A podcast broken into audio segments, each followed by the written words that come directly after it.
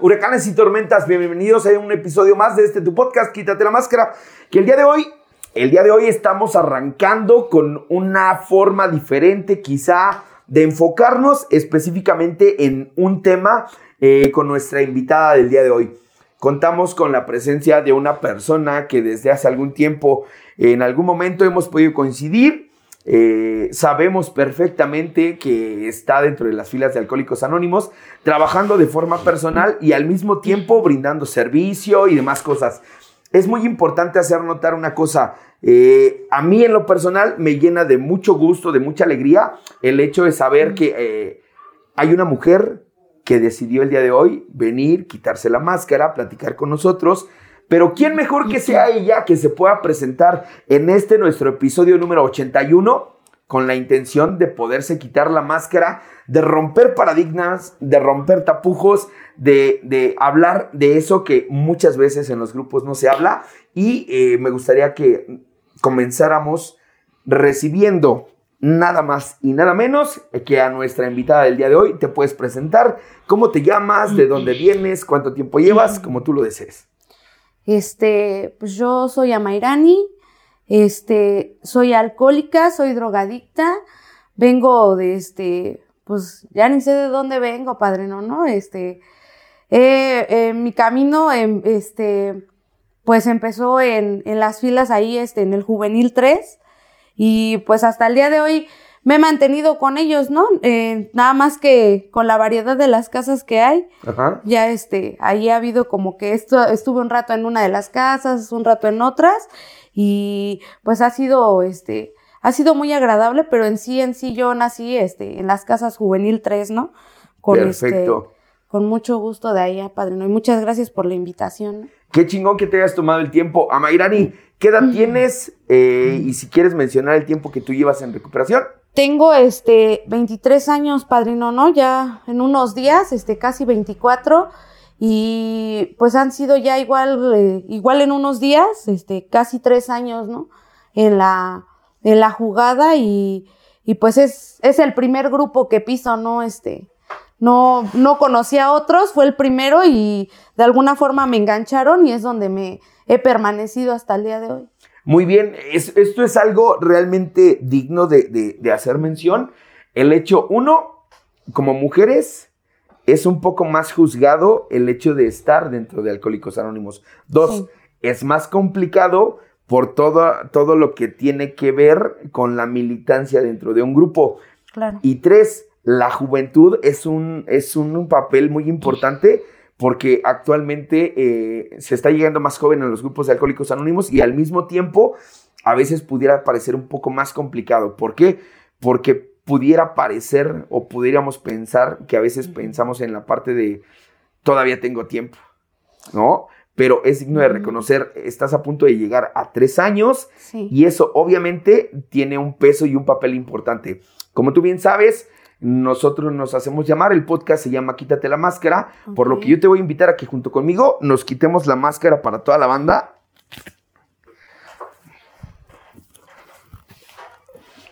Ahorita que, nos quitamos la máscara, creo que vas a poder descansar. Sí. Este, decías, qué complicado pudiera ser andar con máscara. Y, y esto, si lo interpreto en otro modo, tiene como el trasfondo de decir, sí es cierto, realmente es más complicado andar con una máscara porque a veces no te impide ver lo que tienes que ver y no te deja mostrar lo que realmente queremos mostrar. A partir de ahí creo que podemos hacer como ciertas cosas importantes e interesantes. Antes que otra cosa quisiera mencionar eh, vamos a iniciar con, esta parte de poder hacer mención. Nos escribió una persona, un compa que se llama Edgar Sala Salgado. Él nos escribe de Acapulco y su duda o, su cuestionamiento es a partir de que dice, eh, por medio de las redes sociales, ¿cómo es esto de llevar mensaje por medio de las redes sociales? Y su pregunta es cómo la nueva modalidad de alcohólicos anónimos con las redes sociales, si es válido, si no es válido, si se vale un poquito intercalar, si se vale, es más como de tener que estar presencial en una junta. Me gustaría a mí primero conocer cuál es tu opinión al respecto. Pues yo creo que esta idea ha sido algo muy importante cuando uno, este, tiene esta enfermedad, ¿no? Yo muchas veces eh, vi los grupos por fuera, pero jamás supe realmente lo que era dentro, ¿no? Ni el programa, ni no tenía idea de nada. Este, pero, y, y llegué a visitar grupos porque mi papá también fue alcohólico, pero pues realmente eh, nunca conocí lo que era, ¿no? Y el día de hoy así veo la oportunidad como de que a lo mejor en un en vivo, en una transmisión, que alguien esté, esté compartiendo sus experiencias, eh, el poder escucharlo a lo mejor desde un lugar y conoces a más personas, ¿no? Yo, este, eh, he tenido la oportunidad de a lo mejor estar escuchando una junta con mi mamá y, y a través de un video y ya luego, este, empiezas a escuchar muchas cosas.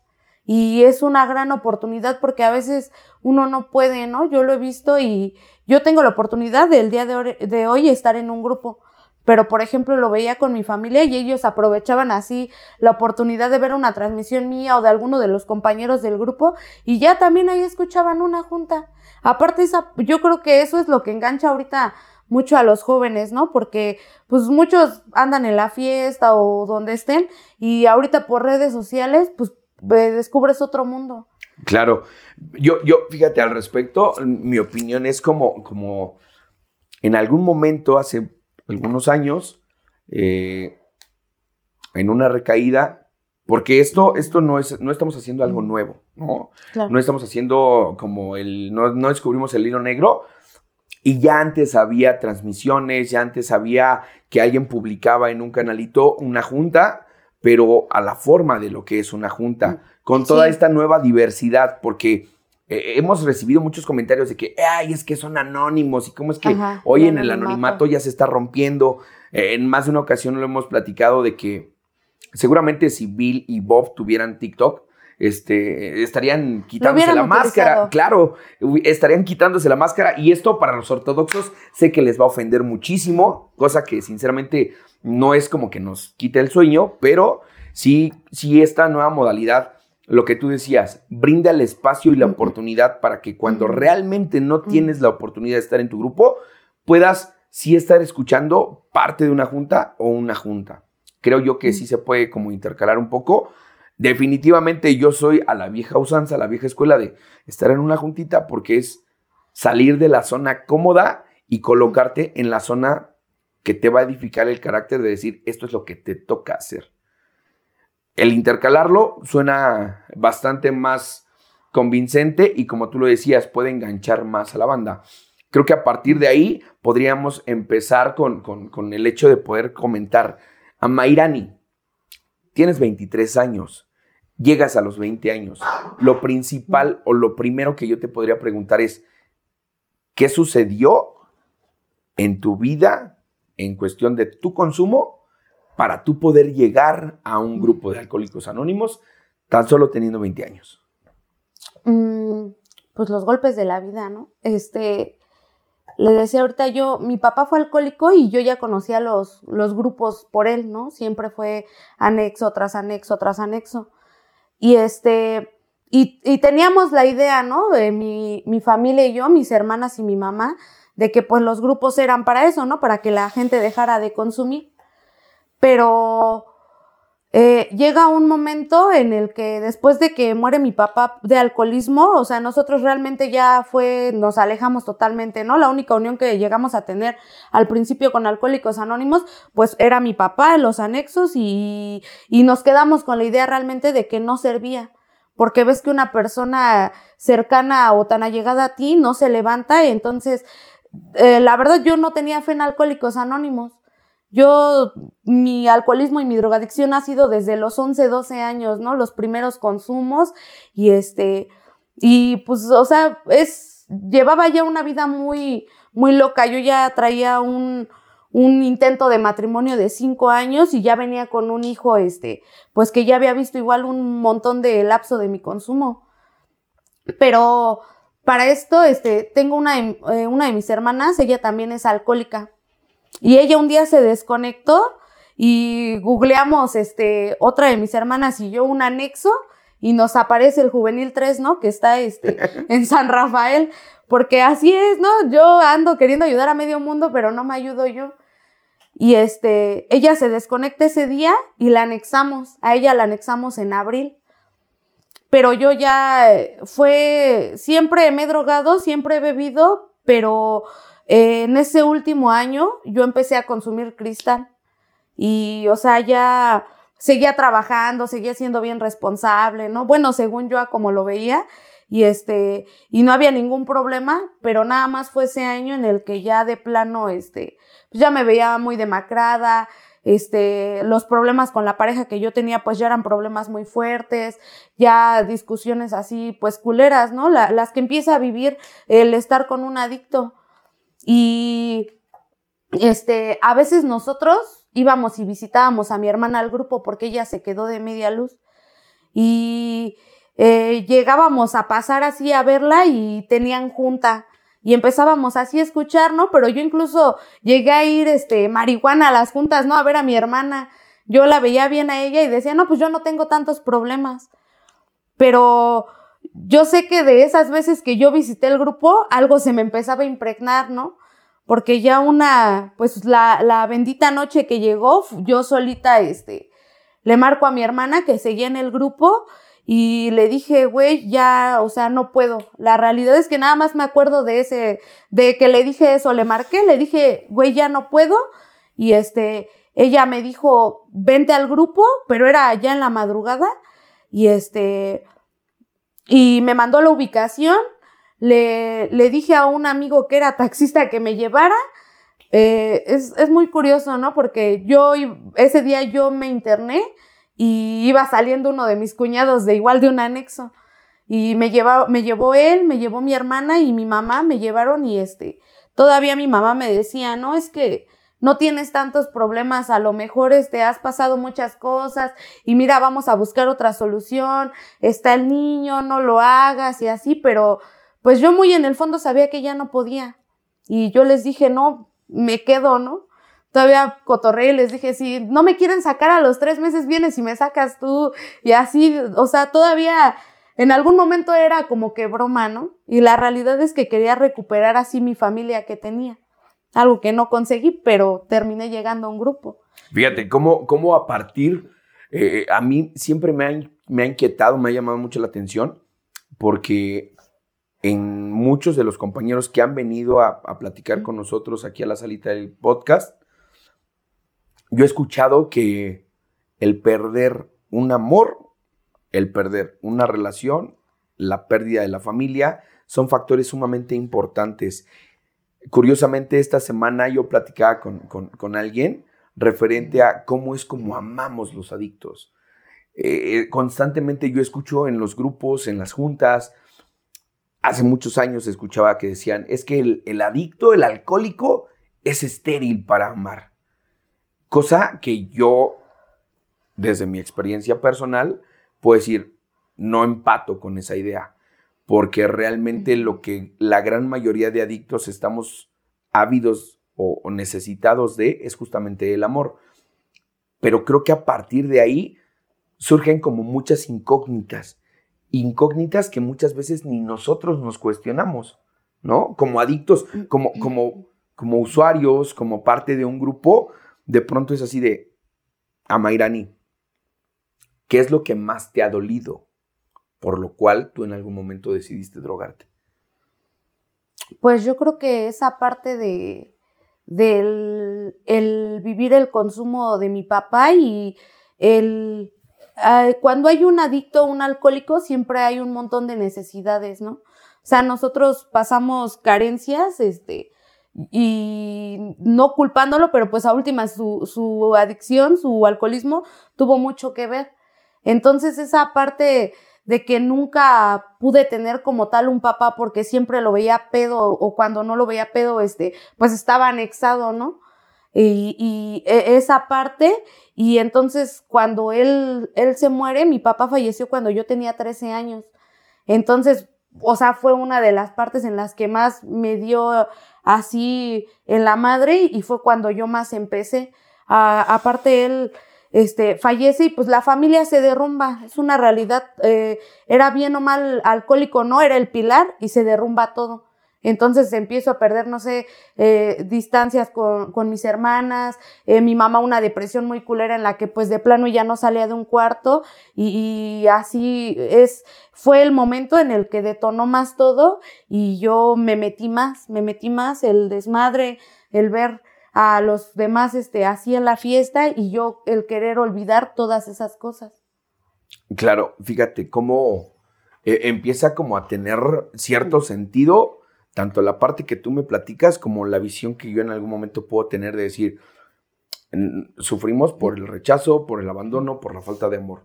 Y entonces llegamos nosotros a un lugar como estos eh, con el temor o, la presión, la, la necesidad, sí en primer lugar de dejar de consumir, pero también la idea de decir, no quiero perder a mi familia, no quiero perder a las personas que amamos, que amo. Y, y pasa algo muy curioso yo lo he observado muy constante. Y eso es como la parte donde la terapia entra de que pasan tres días de que llegas a tu internamiento y, ay, padrino, es que extraño a mi, a mi vieja, es que extraño a mi novio, es que extraño a mi, a mi, a mi esposo, a mi pareja, como sea, exacto, ¿no? Y es el temor constante de decir, no quiero que se vaya a ir. Hemos platicado con varias personas y el temor ha sido de, ¿y si me deja? y si esta vez ya termina, hiciste mención de algo. ¿Tu pareja vivió contigo el tema de tu consumo? Sí, él también, este, él también es alcohólico, nada más que dice que no tiene tantos problemas, ¿no? Y entonces era ese último año fue el lapso de que nos dejábamos, regresábamos, nos dejábamos, regresábamos, nos dejábamos el viernes y regresábamos el lunes, ¿no? Era un tema muy divertido. Bueno, ahorita ya me río, ¿no? pero e, él vivió esa parte, ¿no? E incluso él no se dio, e, él se daba cuenta de que yo empezaba a tomar mucho, pero no se daba cuenta de cómo este, empezaba yo con el cristal, porque fue un lapso en el que estaba mucho la pandemia, siempre con cubrebocas y yo, él tiene negocios en el tianguis, no es comerciante. Entonces en el tianguis era muy estricto y fue cuando empecé yo a consumir más. Ahí se mueve mucho eso, ¿no? Entonces no se daba cuenta de, de realmente cómo yo este, ya empezaba mucho con el cristal y este, las desveladas y esas eran mis justificaciones, ¿no? Pero ya sí se daba cuenta de cómo yo explotaba de repente, de cómo ya por todo y por nada lo mandaba este, a la chingada y, y todas esas cosas, ¿no? Y incluso todavía después de eso, él eh, decidió el, el apoyarme cuando yo tomé esa decisión. Ok, entiendo. Él apoyó tu internamiento? Sí, él dijo. ¿Al inicio o continuó hasta que tú saliste? Es que este, ahí fue cuando él, él me dijo, le avisaron ya después que yo me había anexado sola, ¿no? Y yo llegué un 6, un 9 de septiembre, algo así. Y un 15 de septiembre, este, hacen una kermesa ahí en el grupo y dejan que todos tengan visita. Y él, él fue a la visita y llevó a mi hijo, ¿no? Y él me dijo, no, este, pero ¿por qué lo hiciste? Es que no entiendo y qué estaba pasando y sí tomabas, pero pues no pensé que fuera a tanto extremo, ¿no? Y ya yo le empecé a decir, pues mira, es que yo también ya estoy consumiendo esto, me estoy metiendo el otro y este, y ya no puedo, güey, o sea, he buscado la manera de decir ya basta, pero ya no puedo. Y me dice, mira, este, no importa, ¿no? Aquí yo voy a estar, este, vas, te voy a estar trayendo al niño y yo le voy a formar, ¿no? Lo que siempre te prometen. Cosas muy, muy bonitas que te prometen y que en un momento, pues, son un gran apoyo, ¿no? Realmente fue lo que yo quería escuchar y fue una parte por la que también dije, bueno, me quedo ahí, este, es, todo va a estar bien y me van a ayudar y voy a salir y vamos a arreglar las cosas y vamos a tener nuestra familia bien y vamos a continuar nuestra vida y las ideas que se hace uno. A mí me llama mucho la atención y ahorita que lo estoy escuchando lo relacioné inmediatamente con el hecho de tanto de las mujeres en contención como es en un internamiento, en un grupo, en una clínica, en un centro de tratamiento para alcoholismo y drogadicción, se asemeja mucho al tema de una mujer en prisión. Pasa algo muy curioso. Un día de visita para los varones en un centro de reclusión son filas interminables de visita. Mamá, papá, hermanos, hijos, esposa. No así para una mujer. Y hago la comparación porque creo que existe o cabe la posibilidad de, de compararlo. Porque como mujer al principio decía, es más juzgado y es más señalado. Sí. Dijiste cosas importantes ahorita. De alguna forma, te dio lo que tú querías escuchar o lo que en su momento necesitaste escuchar para decir, sí me quedo. Pero ¿qué fue lo que sucedió después? ¿Cuánto tiempo se quedó y cuánto tiempo dijo, ya no? ¿Por qué fue? Pues yo me quedo, este, tenía este, específicamente mis visitas los martes porque él era los días que podía ir y de hecho mis visitas nada más eran él y mi hijo, pero, o sea, al principio pues ven que estás intentando hacer algo por ti, ¿no? Pero realmente él tampoco no, no está, nunca ha estado de acuerdo con que hasta el día de hoy yo permanezca en los grupos, ¿no? O sea, eh, está en contra, ya no tenemos relación, pero más sin en cambio sí es como de que, ay, prefieres estar en el grupo que con el niño y cosas así. Y entonces a los dos meses, él me dice, ¿sabes qué? El niño te necesita, yo necesito que estés aquí afuera, este, no hay problema, tú puedes seguir en tu grupo asistiendo a tus juntas, pero ya vámonos, ¿no? Y él hace, este, realmente no sé cómo habló con mi padrino, pero él me sacó. A los dos meses él dijo, ya vámonos y, y me fui. Y o sea, realmente también yo eh, sí quería dejar de consumir, pero yo estuve más ahí porque yo quería regresar con él, ¿no? Porque quería hacer las cosas bien, porque quería tener mi familia. Entonces dije, pues vámonos, ¿no? Aparte, el estar conviviendo en un grupo con mujeres es, es una locura que no, si los hombres yo creo que dan guerra y hoy lo veo, ¿no? Que estás del otro lado esos güeyes los puedes tener este, sentados y no tienen pedos, pero las mujeres siempre se están peleando por todo y por nada. Entonces yo dije, no, sí, vámonos. Y seguí asistiendo a mis juntas, ¿no? Yo seguí, este, ahí, porque a últimas, yo creo que esa gran necesidad que yo siempre tuve de, con la que llegué al grupo, con la carencia que traía de mi papá, ese, esa falta que hubo, la conseguí ahí porque siempre hubo un gran apoyo de, parte de muchos de los compañeros. Y aparte mi hermana continuaba ahí, entonces este, me dieron así, me empezaron a mostrar un poquito de su amor y, y eso me empezó a enganchar. Pero pues llega el momento en el que él me dice, este, yo empezaba a militar como externa en la casa que está, este, de aquel lado de, de, de San Rafael y y yo asistía del diario a mis juntas, pero pues ahí son puros hombres, en esa casa no hay mujeres. Y él sí me decía, no, puro culero, y este, ¿y qué tanto vas y haces ahí? ¿Y a poco sí acaban bien tarde las juntas? Y así, ¿no? Y me decía, ¿a poco no puedes ir nada más un rato y regresarte? Quiero, quiero, quiero hacer una interrupción ahí, porque eso, eso es en un modo general, este, yo lo escucho con, con, con personas aquí dentro de la casa, de tu grupo, de otros grupos, en algún momento la familia es de, pues ya no sabemos qué hacer contigo, te traemos al grupo. Meses después, ya no chingues, ya no tienes que estar tanto tiempo. Y esta duda que, que, muchas veces surge es a partir de la necesidad que pudiera tener las demás personas hacia mí. Lo que necesitan o lo que desearían poder controlar de mi tiempo. Quiero, quiero hacer como una especial mención de decir, esto, esto para la gente que nos está viendo es como muy importante hacerles notar. Eh, nosotros tenemos un proceso y ese proceso es eh, así totalmente indefinido, pero solo por hoy. Y entonces yo tengo que ir a mi junta. Muchas veces hay juntas que se ponen tan buenas que es de que siga la junta. Sí. ¿No? Y muchas veces hay juntas que dices, no mames, no sé qué estoy haciendo aquí. Pero a final de cuentas, sabes que tienes que estar. Bien, ¿en qué momento se terminó la relación? Yo salgo a los dos meses, después de que acaba este, uno de los aniversarios de ahí del grupo, y yo continúo militando como externa. Y ahí es donde viene el qué tanto haces ahí, eh, por qué siempre estás ahí, ahí hay puros güeyes, este, eh, no, o sea, ya, ¿no?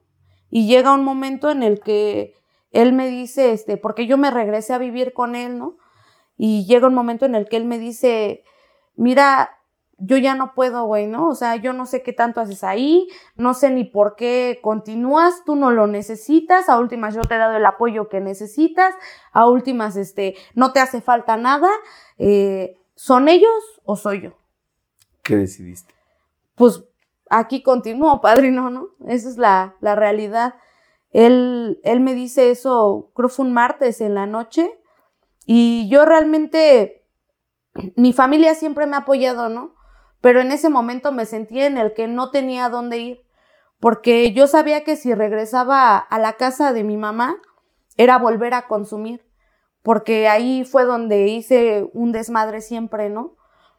Y yo sabía que si me quedaba con él a últimas no era ni, ni elegir entre él o el grupo, era elegir entre él o, elegir, eh, o elegirme a mí, porque yo sabía que si me quedaba yo iba a volver a consumir y me iba a perder nuevamente yo y lo iba a terminar perdiendo a él. Y agarré, le mandé mensajes al padrino Mario, le dije, no tengo a dónde ir, me puedes ayudar, ¿no? Y me dijo, este, pues vente, pues vente al grupo, ¿no? Pues lo que te dicen. Claro. Aquí está el grupo, no sabemos, o sea, porque en realidad en su momento ellos me dijeron, no es momento de que te vayas, ¿no? Pero pues yo ya quería ir a hacerme responsable y dije, no, yo ya me voy. Y me dijeron, pues vente, aquí, este, aquí está el grupo. Y de hecho pasó él y pasó este, pasó mi hermana y otros dos compañeros por mí ese día, este, ahí en la noche. Y me regresé. Ok. A mí, a mí la parte que me puede llamar mucho la atención es esa esperanza que durante algún tiempo te motivó a continuar, como a muchos de nosotros, te hablas conmigo, eh, cuando se ve que se desaparece, porque a mí también, yo lo he platicado aquí en mi internamiento hace muchos años, yo decía, si va a regresar. Sí.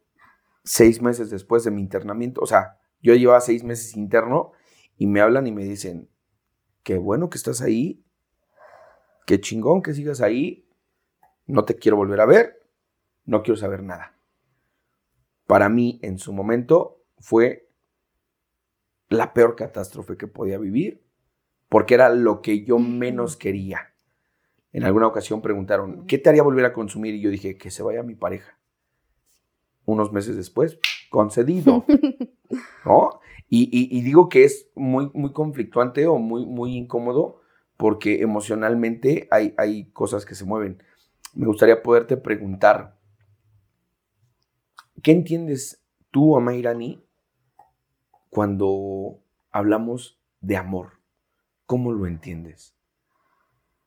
Es que es una palabra muy extensa, ¿no? Pero al menos yo, eh, hoy, a través igual de, del tiempo y de lo que se ha vivido, ¿no? Dentro de la agrupación, este, y en, en mi vida ya fuera del grupo, yo, yo creo que a veces el, el amor es más como el el dar sin esperar y el también saber decir adiós, ¿no? Esto, esto no puede seguir. Ahí, fíjate, eh, creo que el, ir creando ese constructo de amor bajo la idea que yo tengo, dices tú, el dar sin esperar. Suena poéticamente, sí, suena poéticamente lindo, Decir, no, es encontrar a alguien que me dé sin que espere que yo haga.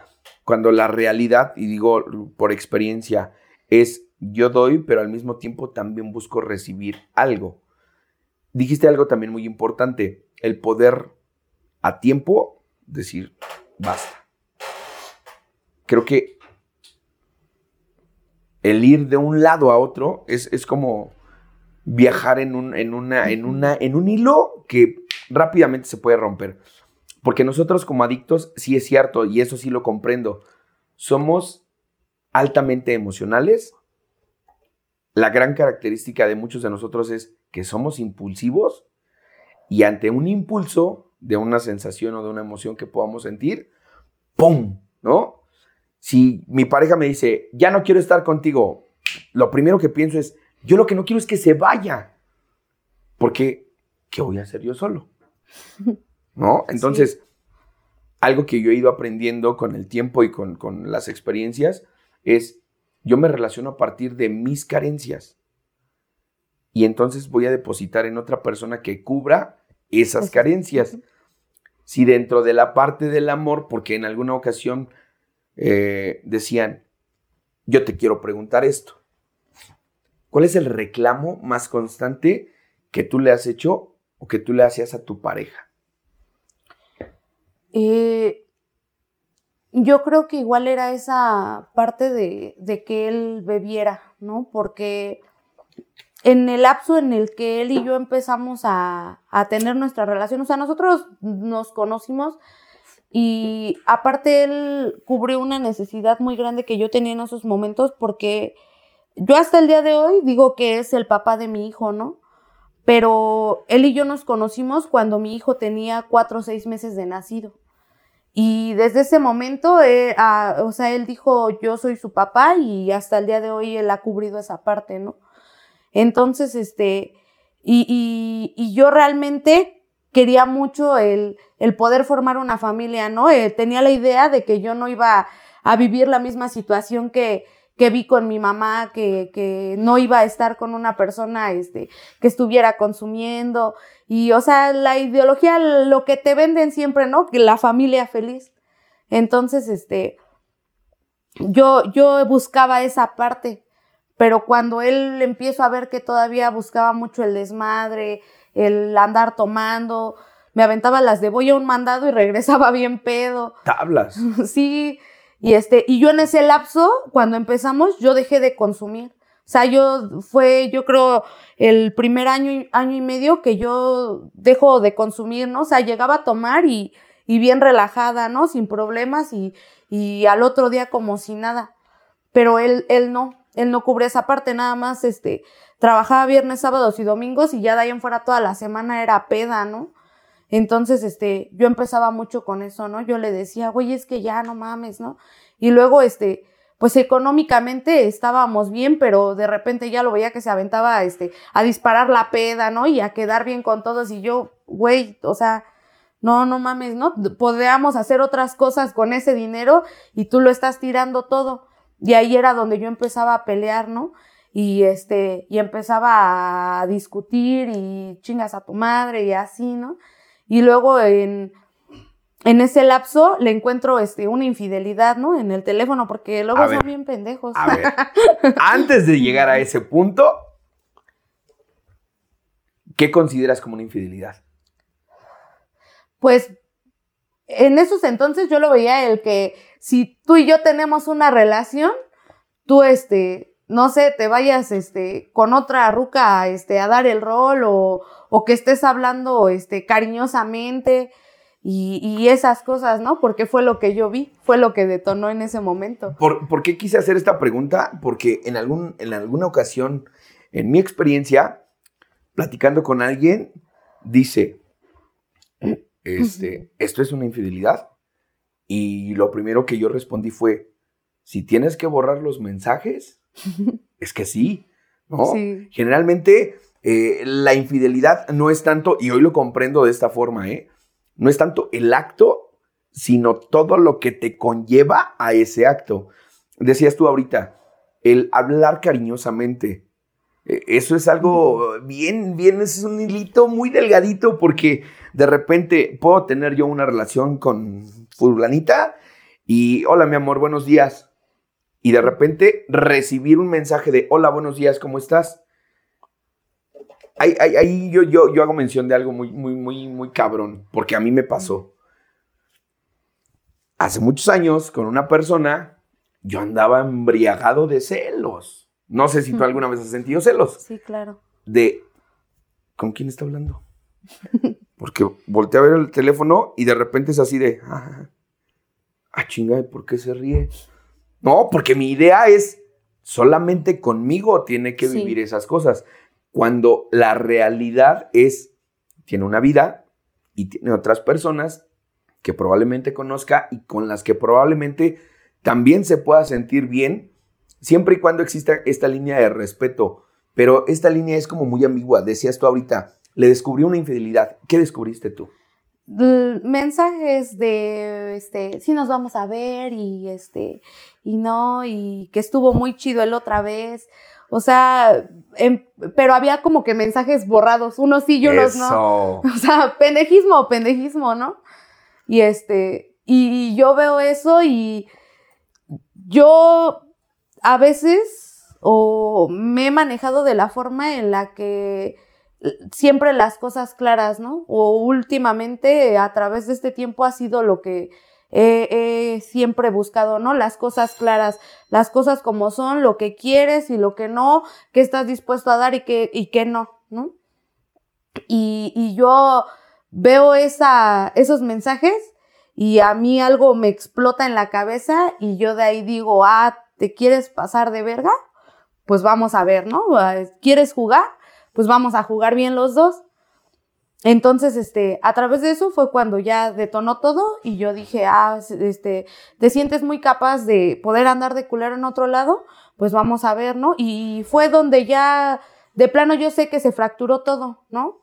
Porque no esperaba eso, o sea, mis expectativas eran otras y pues me las destruyó todas y entonces es cuando cambia toda mi perspectiva y yo también me empiezo a manejar de otra manera con él. Y fíjate, por eso, por eso preguntaba, ¿cuál es el, el constructo que tú tienes del amor? Porque dices, dar sin esperar. Y entonces, bajo tu expectativa, que es esperar algo de, es yo esperaba que él tuviera ciertas atenciones o acciones conmigo, que no sucedieron. Cosa bien importante entre nosotros, yo en, este punto sí soy muy específico, no es exclusivo de alcohólicos, no es exclusivo de adictos que seamos tan aprensivos en cuestiones amorosas, porque es, yo te estoy dando mi cariño, mi respeto, mi fidelidad, y qué espero de ti. Mencionabas esta parte de que busco recibir lo que yo estoy dando. Y si yo estoy dando atenciones, cariño, tiempo, fidelidad, lealtad, honestidad, espero lo mismo. Pero, ¿qué pasa, por ejemplo, con, con el, el reclamo que yo le hago a mi pareja? Y esto yo lo descubro en una sesión de terapia. Me dicen, es el reclamo que se parece mucho al que le haces a tus padres. Y tiene, yo, yo le encontré como mucha lógica, mucho sentido, porque yo decía, con mi pareja, con mi pareja yo le pido que tenga atenciones, que me diga qué está haciendo, qué va a hacer, que me diga que yo soy importante para ella, que me diga que quiere estar conmigo, que le gusto, que infinidad de cosas. Pero al mismo tiempo, y esto es de verdad, a mí igual me vuela la cabeza decir, al mismo tiempo quiero que sea cuando yo lo quiero. Porque si es cuando yo estoy con mis amigos y que me está diciendo, oye, te extraño, y es así de, mm. ahorita lo veo. Y de pronto es, bueno, ahorita, en un ratito. Pero yo quiero que cuando yo estoy, estoy en soledad, ella llegue y cubra esa parte. Que se parece mucho al reclamo que en algún momento yo les hacía a mis padres de, es que ustedes no me dan atención. Es que ustedes no están para mí. Es que tu mamá estás más fijándote en mi hermano o en mi hermana o en mi sobrino y no en mí. Y se parece mucho. Ahorita que tú decías, el temor por la parte del consumo, que si yo le encuentro un poquito de relación, digo, se parece un poco al reclamo que en algún momento pudiste hacer o no pudiste hacerle a tu papá. Y tiene lógica. Sí el temor de la parte económica de, lo que tú decías ahorita, ¿no? El despilfarrar, pero al mismo tiempo, pues sí estás cotorreando, pero lo decías, ¿no? Eh, con ese dinero podríamos hacer cosas para nosotros, para mejorar, para vivir más tranquilos, lo que sea. Definiendo y terminando como con esta parte de decir, yo consigo el amor ideal como el dar sin esperar. Y en términos reales, ¿Tú das sin esperar o esperas? Pues yo creo que el día de hoy sí ha sido más esa parte, ¿no? Yo, por eso cuando he tenido eh, una relación, un vínculo emocional con una persona, primero dejo claro qué es lo que puedo ofrecer, ¿no? Cuáles son las, las posibilidades que yo tengo y siempre he buscado esa forma de que me conozcan realmente como soy, ¿no? De que no un día se vayan a espantar de que digan, oye, este, pues tienes un chingo de amigos, ¿no? ¿Por qué todos son hombres o, o, esas cosas? Por eso siempre he intentado mostrarme así tal cual soy, ¿no? Yo soy un desmadre. Eh, a mí siempre me ha, gustado mucho el, ser la que empieza a hacer así el desmadre en todos lados, el estar cotorreando con las personas, el no estar quieta en un solo, lugar. Este, siempre he intentado mostrarme tal cual soy porque eh, no, me gusta que después vengan los reclamos, ¿no? De que es que este, pues, pero ¿por qué eres así, no? Porque en su momento fue lo que viví, el que me empezaban a decir, este, no, pero es que ¿por qué les hablas, no? O ¿por qué te saludan? Del tiempo que trabajé con él en el, en el tianguis, este, pues todos te empiezan a conocer y ya me, me saludaban y así, y empezaban los reclamos, ¿no? Y me empezaban así como que a querer someter, a limitar, y, yo intentaba cambiar o, ser la persona que me pedían para este, para cumplir así sus expectativas y, que no me mandaran a la verga, ¿no?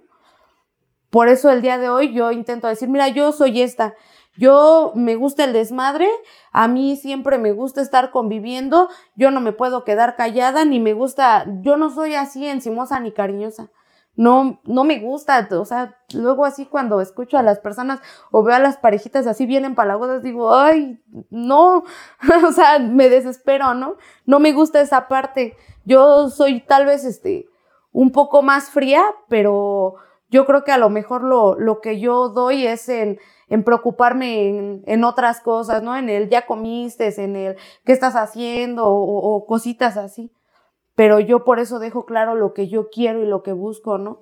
Lo que te puedo ofrecer, hasta en cuestiones de tiempo, el, el, el, día de hoy que yo tengo también la responsabilidad de mi hijo, pues digo, este, yo no puedo estar así todo el día atrás de ti porque yo tengo ya un hijo, ¿no? Y pues no quiero tener otro, ¿no? Entonces, este, intento dejar las cosas claras y los, y los límites, ¿no? Y para mí algo bien importante siempre ha sido el, el manejar este, con honestidad cuando realmente quieres algo bien, quieres estar solamente tal vez con una pareja, o si quieres hacer algo libre, pues también está bien, ¿no? Simplemente nada más desde el principio habla claro y dilo.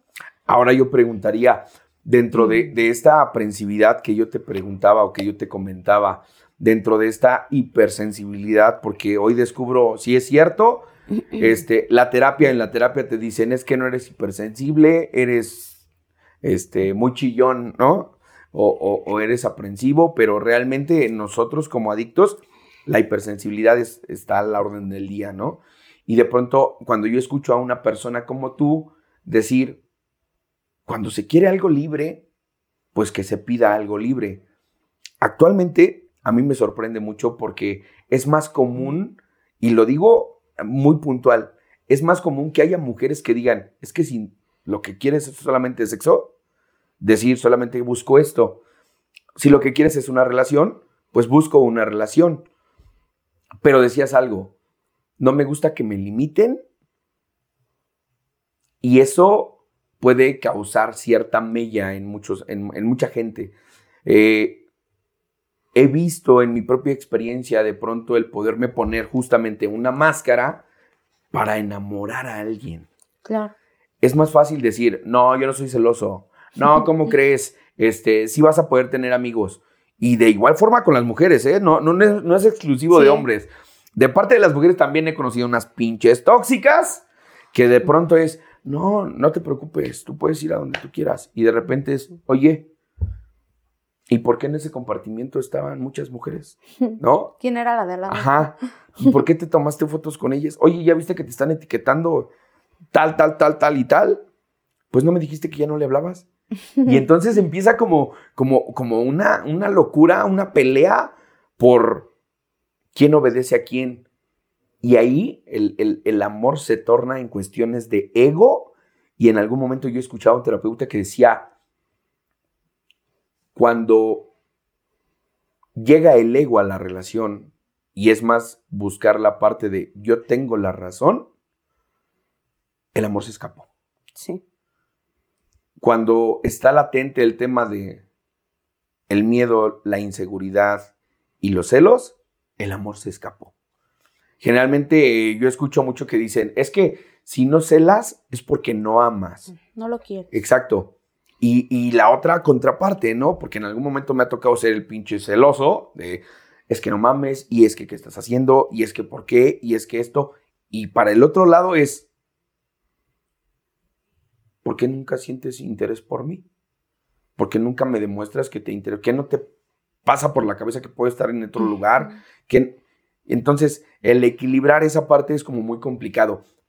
Eh, quisiera preguntarte, hoy, hoy en la actualidad, ya en recuperación, ¿cómo vives tú el amor?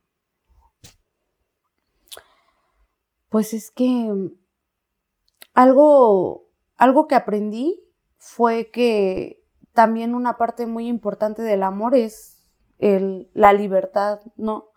El que si yo realmente te amo, te acepto eh, como eres, ¿no? Es muy fácil querer a las personas así por sus virtudes, pero el, el aceptar las, las cosas malas, lo, los, los errores o, o, sus partes más oscuras de alguien, eso es lo más difícil. Y, y yo es lo que he intentado este, hacer, ¿no? Porque hay muchas veces que es, es, es muy bonito decirlo, pero realmente hacerlo, claro que no.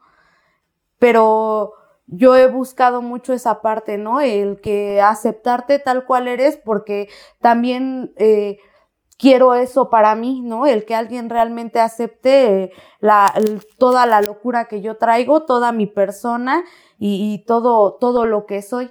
Entonces eso fue lo que, lo que empecé a buscar, ¿no? Y lo que he empezado a, a querer dar igual. ¿No? Que, que tengan su libertad de, de, ser como son, de pensar como piensan y, y, de elegir lo que quieran, ¿no? De que igual en, en algún momento elijan el ya no estar conmigo y decir, pues adelante, ¿no? Gracias por, por, por los momentos, pero pues si ya no es aquí, pues ni modo.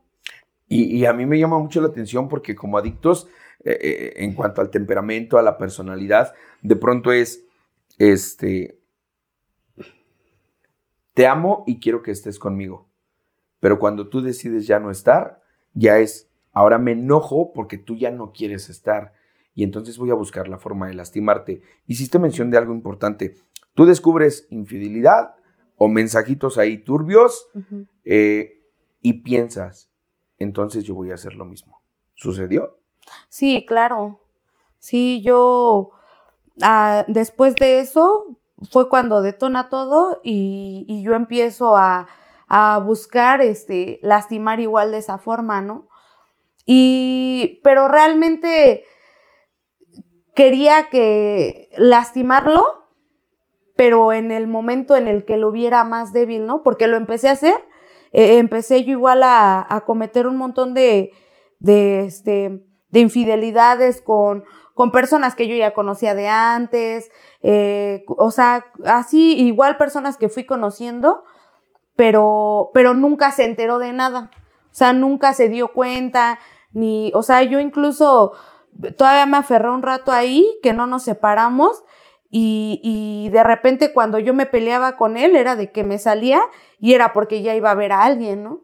Pero no se enteraba hasta ya el momento en el que yo lo veo más débil y es cuando le empiezo así, este, a decir, no, ah, pues mira, lo que tú te andabas cotorreando por allá, pues ya pasó esto y así, ¿no? Pero, pero realmente nada más era, pues, pues mi ego lastimado en esos momentos, ¿no? El que yo sentí que yo estaba dando todo y recibí una traición y entonces ahora quiero que sientas lo que yo sentí. Y, y se vivió así el, el proceso, pero pues realmente es, es a veces muy culero el ver que ni le estás dando en su madre a esa persona, ¿no? Terminas más lastimado tú y ni te sientes bien, ni, ni fue lo que esperabas y ahora vives tú con el, si se equivocó, pues así lo hubiera dejado, ¿no? Lo más sano era decir, pues ya le camino yo por mi lado, pero lo más fácil en esos momentos, pues fue aferrarme, el quedarme. Y, y a mí, la parte que, con la que yo me quedo pensando es en, cuestiones de amor, en cuestiones de relacionarse. eh, hay, una severa dificultad para muchos de nosotros cuando iniciamos el proceso de recuperación. Porque si yo lo empato en cuestiones recuperación, adicción, amor y relación, meterlo todo en una licuadora y pucharle el botón es una locura, ¿no? ¿Por qué? Porque yo he tomado muchas ocasiones como pretexto el decir, ya no está conmigo. Y en mi existir, en mi, en mi, experiencia, tengo una de, después de cuatro años de haber estado dentro de Alcohólicos Anónimos, militando, haciendo servicio, tuve una separación. Duré 15 días, 15 días de no consumir. Una vez que me separé. El día 15, ¡pum! Vuelvo a consumir y para mí es, no soporto este dolor, porque yo ya sabía, yo ya tenía mucha información acerca de Alcohólicos Anónimos, y yo dije, no soporto esto, voy a consumir. Porque de alguna forma es la única manera en la que se mitiga ese dolor. Aquí yo te pregunto a ti, ¿cómo lidias con la parte de saber infidelidades, cometer infidelidades, estar en recuperación y no consumir? Pues es que cuando se vive ese proceso con él es cuando yo estaba todavía consumiendo. La, la, separación así definitiva fue cuando yo ya estaba en el grupo y ahí todavía, bueno, es, es, es un lapso en el que estás, sí, sí ya nos mandamos a la verga, pero no. Y todavía el, los mensajes, ¿no? Y el, oye, ¿cómo estás? Y, o sea, sueltas, pero, pero a medias, ¿no? Pero en esos momentos, este, yo recuerdo mucho que el padrino Mario manejaba mucho eso de del soltar, ¿no? El de desprenderte. Y yo realmente no, o sea, sí me hacía la idea, ¿no? Yo siempre le decía a mi padrino, este, en esos entonces, no, yo estoy calibrada y capacitada y no pasa nada, ¿no? Pero llega un momento en el proceso en el que yo me doy cuenta que así conforme yo me fui eh, adentrando más en el grupo, pues me voy alejando más de él y él tiene una relación con un, este, pues con un familiar muy, muy cercano, ¿no? Este, y pues fue ahí, ahí fue donde sentí que el mundo se me venía encima, ¿no? Porque si dices que ya no quieres estar con él, pero realmente todavía en tu cabeza está como el a lo mejor y después, ¿no? O está enojado. Esa, esa es la que a mí me puede volar la cabeza y decir, si me duele lo que me hizo, quiero tener tiempo para reclamarle, hacerle sentir mal, decirle todo, es más, hasta desquitarme, pero al final decirle, bueno, está bien, vamos a continuar. vamos a intentarlo por eh, la 40 mil veces, ¿no? Sí. Entonces yo también, este, tenía todavía esa, hacía que no, porque realmente también en el proceso eh, ocupé mis bastoncitos, ¿no? A última ser un grupo mixto, este, manejábamos o estaba el tema de, de, la libertad, ¿no? Que yo muchas veces agarré como libertinaje, entonces agarraba mis bastoncitos, ¿no? En esos momentos un compañero que también estaba adentro de la agrupación, y yo decía, no, ya no pasa nada, ¿no? Pero cuando yo me doy cuenta de que él empieza a tener una relación con, con mi familiar, este, es cuando me doy cuenta, pues que, pues que realmente ya no, ¿no? Y luego era una persona muy, muy cercana a mí, que en su momento vio eh, cómo fue nuestra relación, que en su momento cuando las cosas estaban mal, yo lloré en su hombro y le decía, no, este, está valiendo verga todo y así, ¿no? Este, en su momento hubo consuelo, pero, y, sentí la traición, ¿no? De, de, más que nada de esa persona, no de él. Pero ahí fue cuando yo hice un gran berrinche en el grupo, ¿no? Me, me puse así, este, a llorar y a conmiserarme. Y, y recuerdo mucho que un día, este, el padrino Mario agarró y me dijo, este, güey, es que a ti nadie te hizo nada, ¿no? Y yo le decía, es que cómo no, o sea, ella ve quién es, no es cualquier persona, este, yo viví cinco años con él, ya tuvimos una familia, o sea, este, no, date cuenta, ¿no? Me lastimaron, me traicionaron. Y me decía eh, mi padrino, es que tú muchas veces has dicho que, este, que buscas libertad y que eres libre, ¿no? este, y así con la misma libertad con la que tú te has conducido, este, hasta ahorita y has dicho que pase lo que pase, este, eh, tú lo vas a afrontar, pues es la misma libertad que ellos han tenido para tomar la decisión de estar con quien quieran estar, así haya sido quien haya sido, así haya sido una vecina, tu prima o, alguien más de otro lado, este, él tiene la misma libertad de elegir a quien sea, así como tú lo has hecho aquí en el grupo. Y pues me tuve que quedar callada porque yo muchas veces dije eso, ¿no? Arriba la libertad y todos somos libres y no importa y no pasa nada, ¿no? Pero ya cuando lo vives, pues obviamente no es cierto. Claro, el, poder ponernos un estandarte, decir, no hay problema, pues todos somos de todos.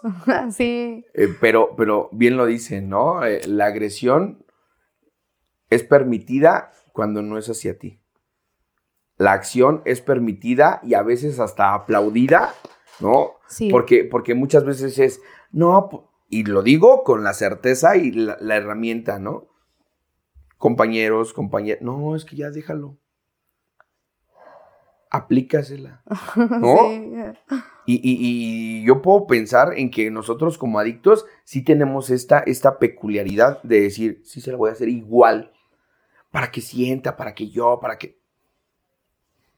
Esto, esto para mí me, deja como esta parte de decir, oye, ¿qué fue lo que tú sentiste, fuera de lo que hayas pensado? ¿Qué fue lo que tú sentiste cuando te enteras de esta persona con la relación, con, la persona cercana a ti? Mm, pues es que igual, es que es lo que digo, ¿no? Son bien pendejos, ¿por qué no borran nada? Eh, fue lo mismo, ¿no? Un día eh, agarro la tablet de mi hijo porque en esos momentos este, me acababan de, romper un celular. Es que no, hombre. Agarro la tablet de mi hijo porque no tenía celular en esos momentos y me voy a conectar a Facebook de la tablet de mi hijo y dejó su face abierto a él, ¿no? y te lo dice, ¿no? Yo siempre lo he escuchado, pero yo realmente siempre he sido lo contrario a lo que dicen este, no investigues, ¿no? No, no averigües, no lo hagas, no te va a gustar lo que vas a ver, ¿no? Y luego, luego, ya había habido comentarios, ¿no? Pero más sin en cambio nunca los tomé en cuenta. Entonces ese día en mi cabeza empecé a escuchar todas esas cosas que se habían dicho y luego, luego me meto así a los mensajes y busco la conversación con esa persona, ¿no? Y ahí es donde veo pues la realidad. Y fue un, un, o sea, fueron un montón de emociones juntas, ¿no? Y bajo con, con una de mis hermanas y le digo, güey, mira, este, está pasando esto, ¿no? Mira lo que acabo de ver, lo que acabo de encontrar, y, o sea, y realmente fueron así las pinches ganas enormes de llorar, porque no, no había realmente aceptado que, que yo ya había perdido y que esta vez iba en serio, ¿no? Y y pues que era ya el momento de, de decir, ya, güey, ¿no? Ya estuvo, ya ni van a regresar, no te puedes seguir aferrando, esto no va a funcionar. Y el tener que, que darme cuenta de que esa era la realidad, pues no me agradó. Yo no, me aventé llorando y luego, no, me encanta conmiserarme con la música, ¿no? Y así, no, todo dolía por dentro. Y, y fue este, y más que nada el tener que, que quedarme callada porque hasta el día de hoy nunca he reclamado esa parte, ¿no? Ni a él ni a ella nunca les he dicho, este, se pasaron de verga o así, nunca, ¿no? Y yo seguía conviviendo, pues, este, a últimas con los dos, ¿no? con él, pues, por el niño y con ella, pues, este, porque es una persona muy directa a mí, ¿no? Y tener que quedarme así y muchas veces el pensar, pero ¿por qué, güey, no? ¿Por qué de esta manera lo tuviste que hacer habiendo tantas personas? Y, o sea, ¿por qué específicamente con este güey, no? Creo que esa es la parte como del ego, ¿no? El ego lastimado, de que pudiste haber elegido entre... Tantos. O sea, dice, dice mi padrino, 123 millones de habitantes, el 70% son mujeres. ¿Por qué con esta, güey, no? sí. Y, bueno, ahorita a mí, a mí se me ocurre poderte preguntar, ¿en algún momento en esta etapa pensaste en volver a consumir? sí, sí pasó por mi cabeza, esa es una realidad, ¿no? Yo, este, es que yo realmente cuando yo llegué, eh, mi objetivo era el, el volver a tener mi familia y nunca realmente ver cuál era mi enfermedad. Entonces, en el lapso en el que yo llegué, pues la verdad es que yo me hice muy pendeja muy pendeja dentro del grupo, ¿no? Eh, quisiera decirles que me ponía a leer así toda la literatura y ponía un montón de atención y la realidad es que no, las cosas no fueron así, yo me lo llevé todo como playa, ¿no? Esa casa este, que estaba en Tultitlán se acababa de abrir y todos los que estaban ahí, la mayoría, nada más había como tres o cuatro que traían más de un anexo, ¿no? De ahí en fuera los demás todos éramos primer anexo. Entonces, este, hasta nuestras juntas de estudio eran muy cagadas, muy, muy curiosas, eran más de debate que, que realmente una junta de estudio. Entonces yo no trabajé nada y en ese proceso yo tuve la idea de, de volver a consumir. Nada más que cuando fue el momento de la emoción, con la que hablé es este mi hermana la que también estaba en el grupo, ¿no? Entonces ella de cierta forma supo como que ayudarme a bajar la emoción por el momento y este, y pues, ¿qué más podía hacer, no? Correr a llorarle a mi padrino. Y de hecho, este, después de eso, yo tuve un proceso de, de otra vez de internamiento sin, sin consumo, ¿no? Por prevención, porque este, pues traía toda la pinche locura, ¿no? y porque el bastoncito que había agarrado pues no era lo suficiente suficiente motivación para para que este, para, para sacarme de ese momento en el que yo estaba. Entonces sí pasó por, por mi cabeza, ¿no? Realmente ese día yo todavía busqué y dije, ahorita a ver a quién encuentro, de quién consigo número de con los que me juntaba, y ahorita me voy y me aviento una fiesta, ¿no? Pero pues realmente Dios conmigo ha sido muy bondadoso porque nadie me contestó ese día, ¿no? Nadie de todos los que siempre andan tomando, resulta que ese día no tomaban. Y, y fue así como que, y ya después en la noche, pues terminé llegando al grupo, ¿no? Y, o sea, fue lo que me rescató, porque yo creo que si hubiera sido de otra manera, yo hubiera acabado peda nuevamente ese día. Fíjate cómo, cómo se va eslabonando, y antes de poder terminar con la, con la charla, se va eslabonando el, el, el cómo poder ir solucionando cierta situación si bien el tema del amor para nosotros es complejo, por lo que te decía al principio, buscamos mucho aparentemente decir yo quiero amar y ser amado, pero en términos prácticos, ya en, ya en el terreno de los hechos, es yo tengo miedo porque no quiero que me lastimen. Hoy, hoy antes de, terminar y, y pensando como en la conclusión personal, es cada quien va, va eslabonando la cuestión del amor basándose en sus propias experiencias y también de una forma bien importante en el trabajo personal. Porque si yo tuve un episodio doloroso, complicado por una ruptura, por una infidelidad, por un, no sé, una recaída, una cosa por el estilo, y no lo logro aterrizar, decías tú un punto bien importante, platicas con tu hermana, te ayuda a bajar la emoción en ese momento al menos y la brincas. ¿A qué le adjudicas tú el haber podido brincar esa emoción o haber librado en ese momento el deseo de querer consumir? Pues, pues realmente yo sé que fue eh, Alcohólicos Anónimos, ¿no? O sea, últimas, mi hermana, este, también ya no estaba dentro de la agrupación como tal de Media Luz, pero a últimas ella traía conocimientos también, ¿no?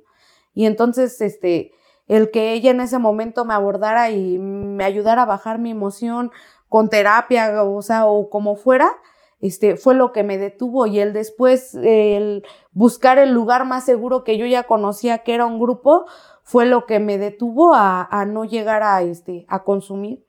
Y es lo que siempre me ha detenido, ¿no? Que de una manera u otra, este, cuando he estado en las situaciones más difíciles, siempre me he encontrado a una persona, ¿no? De un grupo, a un compañero, a alguien de que conocí en otro grupo y han sido los que me han este, ayudado en todas esas situaciones, ¿no?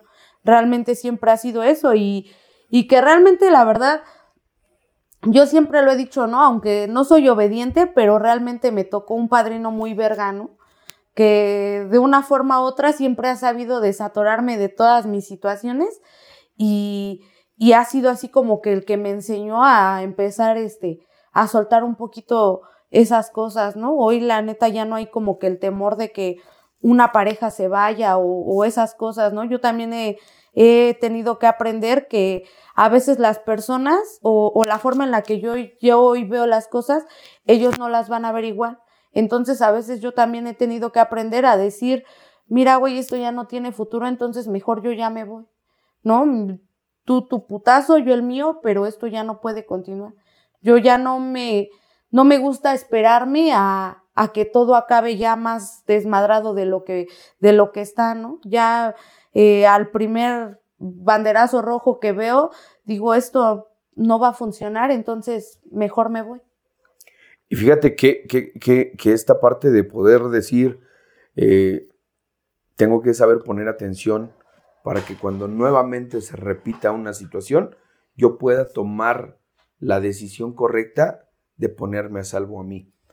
Hace algún tiempo, un amigo mío, al cual yo quiero mucho, Alejandro, el Alex, eh, ante una situación que yo estaba viviendo, muy doliente, muy dolorosa, porque tuvo una separación, eh, me decía, ¿Tú, ¿tú crees en Dios? Y le digo, sí. ¿Tú eres hijo de Dios? Sí. ¿Y qué es lo que quiere Dios para ti? Digo, pues lo mejor. Yo no sabía lo que le estaba contestando en ese momento, pero inmediatamente después me dijo, ¿y ella? ¿Ella no es hija de Dios? Y ahí me llevó el putazo, ¿no? Sí.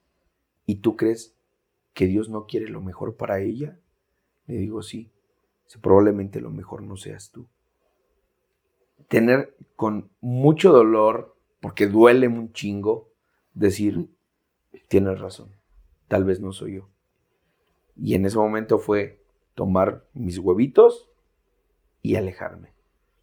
Muchísimas gracias por, por, poder platicar un poquito acerca de esto. Definitivamente es un tema del cual podríamos estar platicando y platicando anécdotas, experiencias, momentos de crisis. Dijiste algo bien importante y es como con lo que yo podría concluir esta charla para toda la gente que nos está viendo. Eh, si tienes duda, yo, lo pienso así. Si tienes duda de alguna cosa ahí rarita,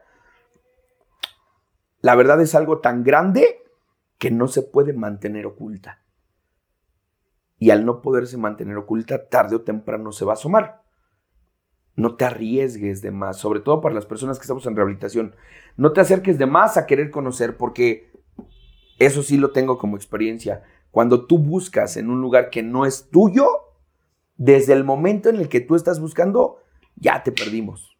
Ya lo que veas, lo que puedas observar, lo que puedas leer, lo que puedas, ya va a ser con tu emoción de querer encontrar algo. A Mayrani, de verdad, muchísimas gracias, muchísimas gracias para toda la banda que nos está viendo. Antes de terminar, ¿podrías decirnos dónde te encuentras, el grupo dónde se encuentra? La intención es crear una red tan grande que pudiéramos decirle a toda la gente que en algún momento pudiera sentir esta necesidad de acercarse a alguien. ¿Por qué lo digo esto? Tomando como referencia el que tú platicaste con tu hermana, la parte del podcast que nosotros le hemos querido dar muchísima fuerza es todas las voces merecen ser escuchadas. A veces para nosotros el solo hecho de que alguien nos escuche aligera por mucho emociones que están contenidas. Y en el momento en el que se aligera eso y se exponen, dice, son disueltas y en un mar de palabras se acaba lo que durante años estuvo prisionero de mis emociones. ¿Dónde te pueden encontrar? Pues yo siempre, padrino, este, intentando ser siempre fiel a la agrupación en el Juvenil 3, ¿no? En, ya sea en una de las casas de la que está este, en Tlanepantla, en San Rafael, por Jardines del Recuerdo, o la que visitaron apenas, que está igual en Tlanepantla, en, en Chalma, en Chalma, por ahí está. Nada más que se me olvidan las calles de No te preocupes, vamos a dejar el contacto. La gente que nos está viendo, pónganse en comunicación con nosotros por medio de Facebook. Ahí está el, el, número de Quítate la Máscara. Déjenos un mensajito. Hay mucha gente que nos ha estado pidiendo últimamente así de, oye, yo quiero platicar mi historia.